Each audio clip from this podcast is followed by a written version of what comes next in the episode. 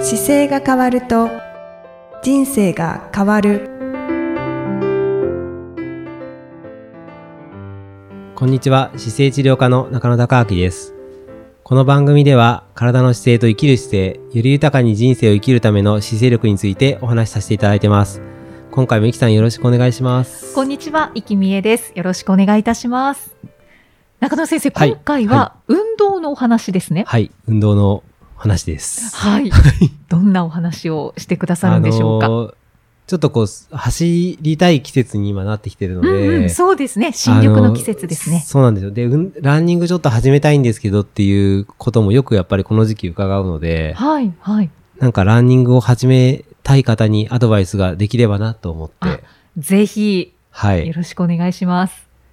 で、僕、あのーまあ、番組聞いてる方もよくご存知かもしれないですけど、もともとそんなにあの体育が優秀優秀な方じゃなくて、うんうん、はあのー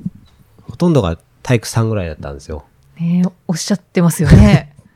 やっぱり運動が嫌いだったり、あと僕が入った学校がですね、もともと中高一貫の6年生の学校だったので、まあはい部活っていうのは存在してるんですけど、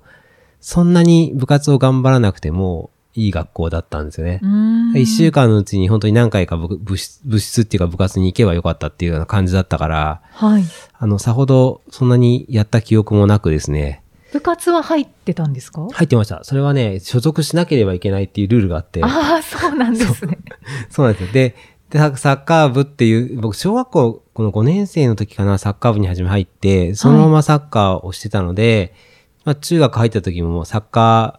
ー部にしようと思ってサッカー入って、はい。ち中1はちょっと、あの、結構練習したんですけどう、んその後中2、中3ってなるにつれて、こう、徐々に練習量が下がっていって、高校に関しては部活は所属してるんですけど、ほとんど誰も出てないんですよ。そういう部活だったそうんですね。なんですよなんかね、進学校だったからだと思うんですけど、少しこう部活に行かなくてもいい空気感があって、へえ。所属してるけど行く人と行かない人ってはっきり分かれてたんですよね。あ、そうなんですね。僕の解釈が間違ってるかもしれない。怒られちゃうかもしれない。 でもなんかそういう感じで、比較的こう受験に向けて力を入れましょうっていう校風でしたね。うーん。はい。進学校だとそうですよね。そうですね。なんかそういうやっぱり校風だったから、まあそこに甘えてというか、ちょうど、まあいいかなと思って行かないまま行ったっていう感じで、で、浪人した頃と大学って行くんですけど、その頃はやっぱり全然運動してないから、あー。うーん。大学に行った時になんかトランポリンの授業とかがあって、そこでトランポリンを飛んだりとかぐらいですね、その後やってんの は。じゃあもう本当に必要最低限というか。本当に。ね、なんかそういう意味では、小学校、中学校の時はちょっとやってるけど、その後本当に必要最低限だから、決して。運動するキャラクターでもなかったし、で、まあ自ら運動したいとも思わなかったしっていう感じですか。そうですね。あの、運動している、部活に入ってるとかっこいいなと思うから入ってたぐらいはあるんです けど、で もそれ以上ではなかった気がしますね。あ実あ。際に何かし、あの、全力でするとかじゃなかったので、はいはい。ただ社会人になってからっていうよりは、あの、今の専門学校入った後に、この仕事を選んでしゅ職業ついた時に、はい。運動しなければいけませんよっていう側の立場にちょっとなってきて、うーん。で、なんかみんな運動しろってやたら言うなと思ってたんですよ。はいはい。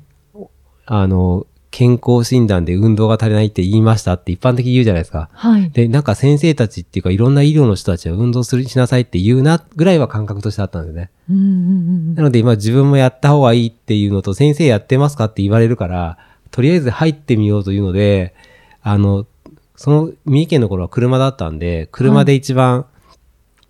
アクセスしやすくて、で、駐車場に止めて行けるところがホテルのジムだったんですよ。はい。駅前にある。そこに入会したけど全然行かなくて、はい。いつの間にかじ、あの、そのホテルのジムごとなくなって たっていう。一回も行かなかったんですかそう、一回も行かなかったですね。申し込んでもう満足しちゃったっていう。本当ですか、はい。私、友人の2、はい3人に、はい。あの、ジムに入ってるんだけど、はい毎月入会費だけ払ってんだよね、あははっ ていうはいはいはい。友達がいて、はい。それいがや、あもうの、中野先生だっそたとのは気。持ちがもう本当によくわかります。ああの、したい、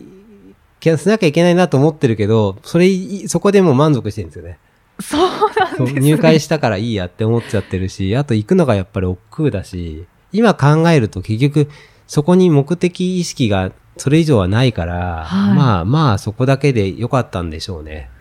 ずいぶん変わられましたね。まあやっぱりあれですよ、あの、なんか、この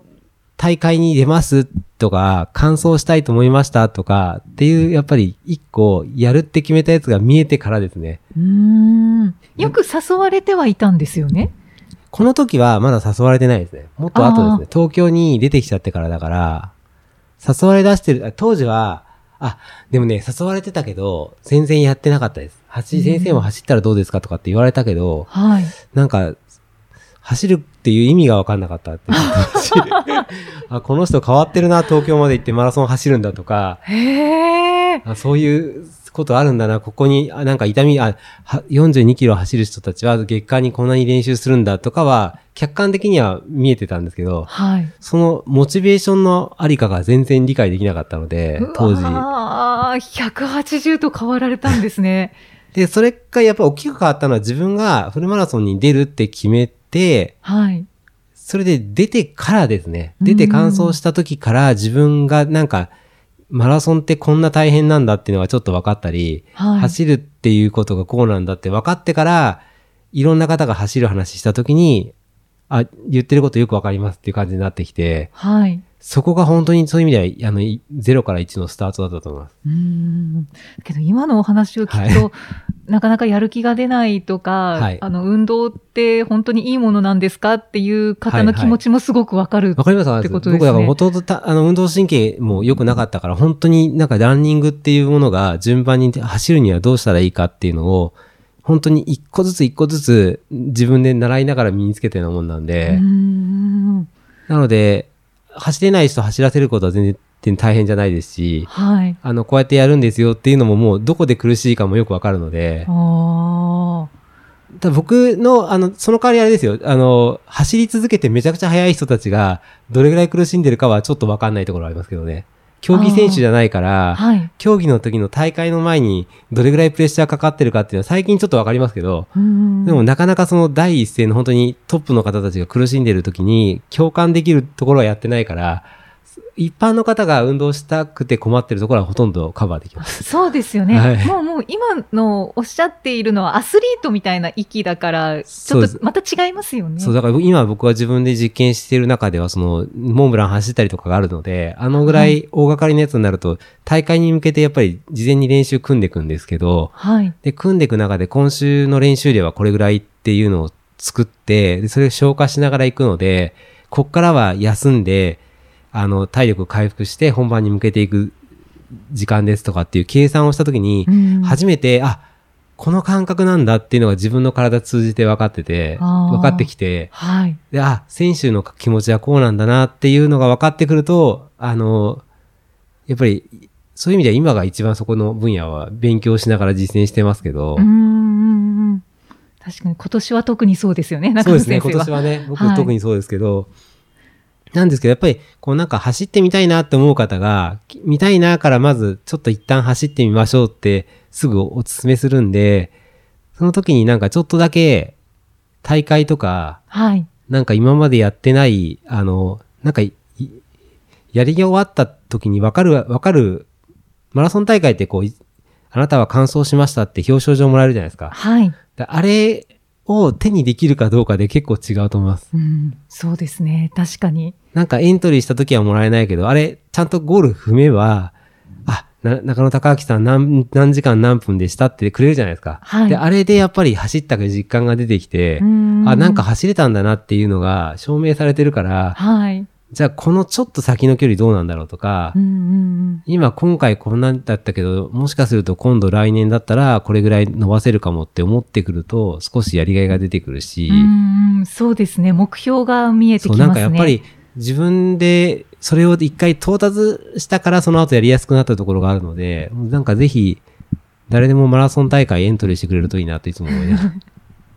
まずそのエントリーするっていうのが大きなポイントですかそうですね。あの、もちろんエントリーするからお金はかかるんですけど、本当になんかなんだろう。 1回の飲み会以下の金額ぐらいで、だいたい普通の大会は何千円でいけるし、はい。あの、高くても、高くてもっていうか、初めての方がやるやつはほとんど何千円で終わるので、うんうんうん。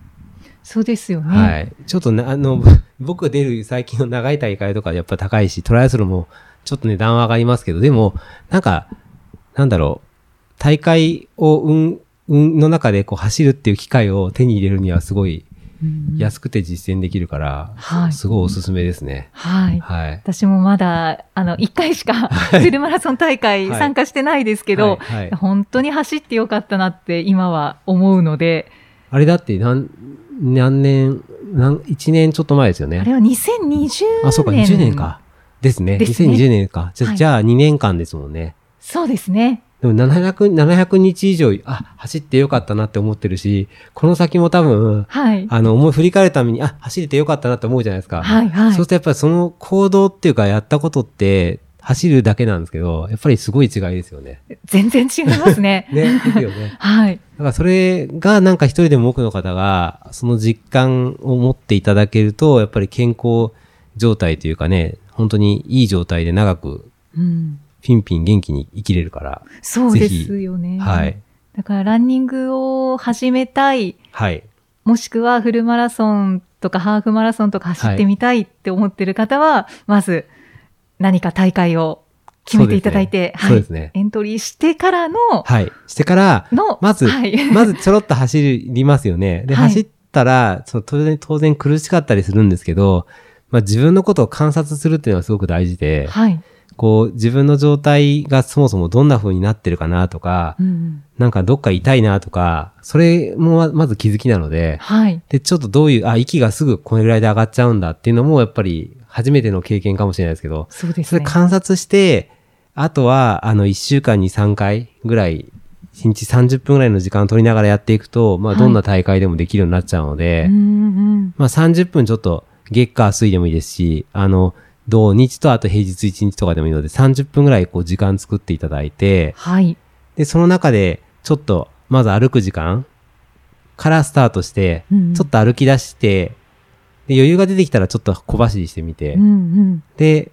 また疲れたら歩いてって繰り返して30分消化する中でパターンにしていくと、はい同じ30分で歩いてたのがちょっと走れるようになったりとかう、んうんあなんかちょっと走っても苦しくない時間が伸びてきたってなってくるんではい。で、それを繰り返していきながら自分の体の状態また見チェックしてどうかなってやって、で、YouTube とかでこう走り方って検索するといろんなアドバイスを出してくれてるので、あまあ、そういう。いうのちょっと見ながらやってみてもいいですし、うん僕も走り方ちょっと本にちょろっとは書いてますけど、はい。なんか走り方を本で読んだりしながら実践してみて、で、すぐには決まらないですし、走り方ってこう、人本当にね、一人一人違うんですよ。うんで、僕も教えるときは4つのステップで教えるんですけど、はい。あの、4つのステップで教えるんですけど、それはあくまで、走るっていう動作の1個のフレームにしたくて教えるだけなんで、あの、一人一人の体調とか、斜面とか、環境とかによって全部変わっちゃうんですよね。うーん。全然違うんですね。そう、若干上りと若干下りだったりとか、あと距離が長い状態で足が痛い時はどうやってするかとかも、全部その時に変えていくようなものが必要になってくるんで、あなので、初めは、あの、じゃあ腕、肘を真ん中で直角に曲げて腕を振ってみましょうとかっていう伝え方をすると、一番、はいまあ合理的に動くんですけど、ーうんそれやっていくうちにどんどんちょっとひ、ちょっと上に上げた方が楽だとか、おー肩甲骨から動かした方がもっと動きやすいとかっていろいろついてくるんで、えー、中野先生のランニング教室を受けたくなりえます、ね。ーそうですかでも、ぞ本当にね、あの、いろんな意識の仕方があるんで、で、とにかくいろんな場所にフォーカスしながら回してっちゃうんですよ。肩甲骨に意識したり、 はい。姿勢に意識してたりとか、あと膝を早く、まま、曲げるというか、早く前に落としてみようとか、股関節から上げてみようとかって言って、ば場所どんどん変えていくと、いろんな位置に体がフォーカスできると、はい自然に時間が経ってったり、フォームも変わるので、ああ。とにかく。くなんかね、なんだろう、同じ状態で続けてはいるんですけど、その中で、あの、意識を全部変えていくっていうのが多分、技術力だっていうのかな、なんのかな。でもそれぐらいあのいじってっていいと思います。だからなんかおか痛みがあるところってちょっとい使い方が下手なところなんで、はい。じゃあ痛くないように走るにはどうするんだろうっていうのを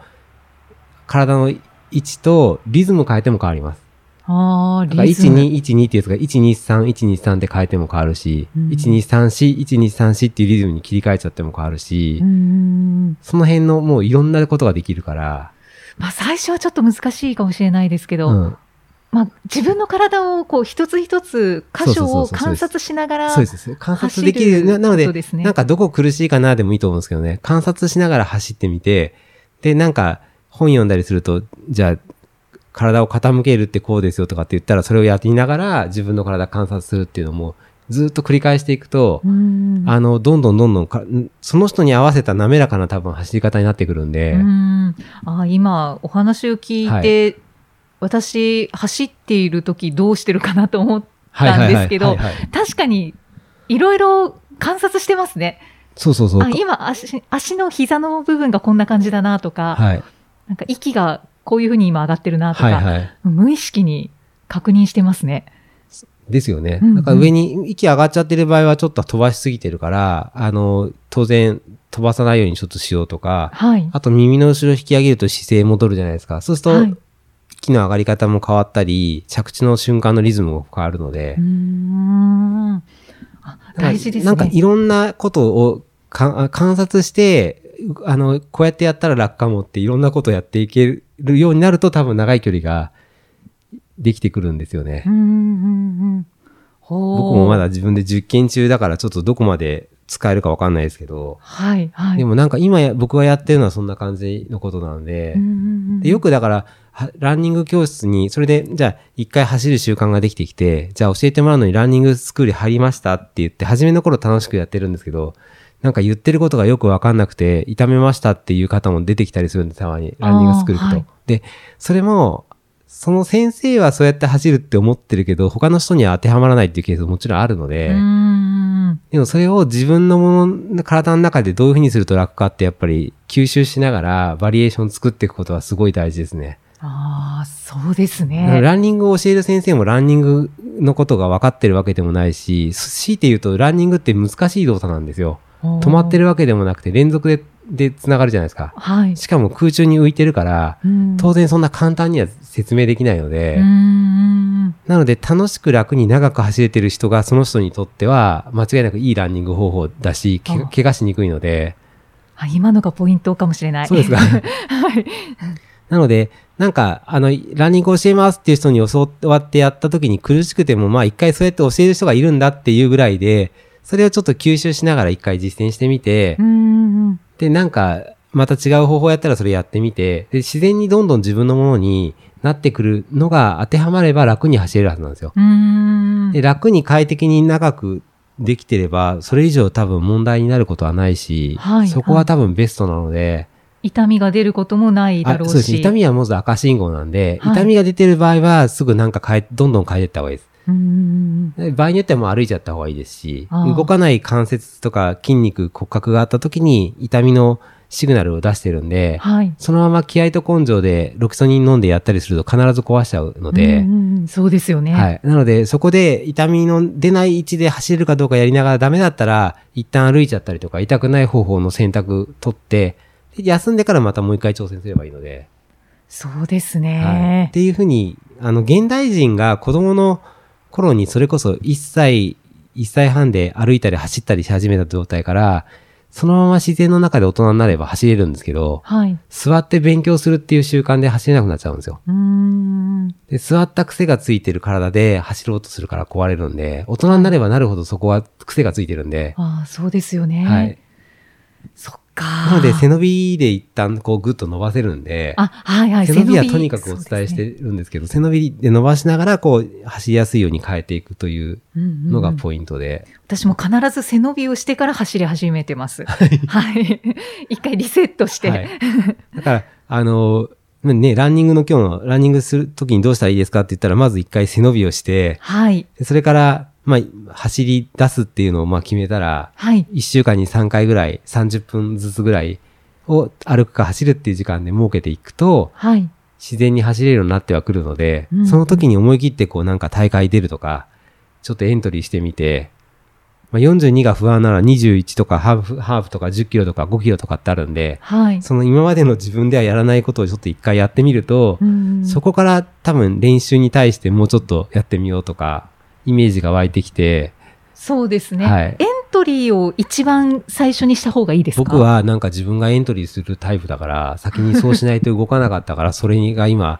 自分のパターンになってますねう。ーん。まあ、それは、あの、おのおので決めていただいていいですかね。はい、そうですね。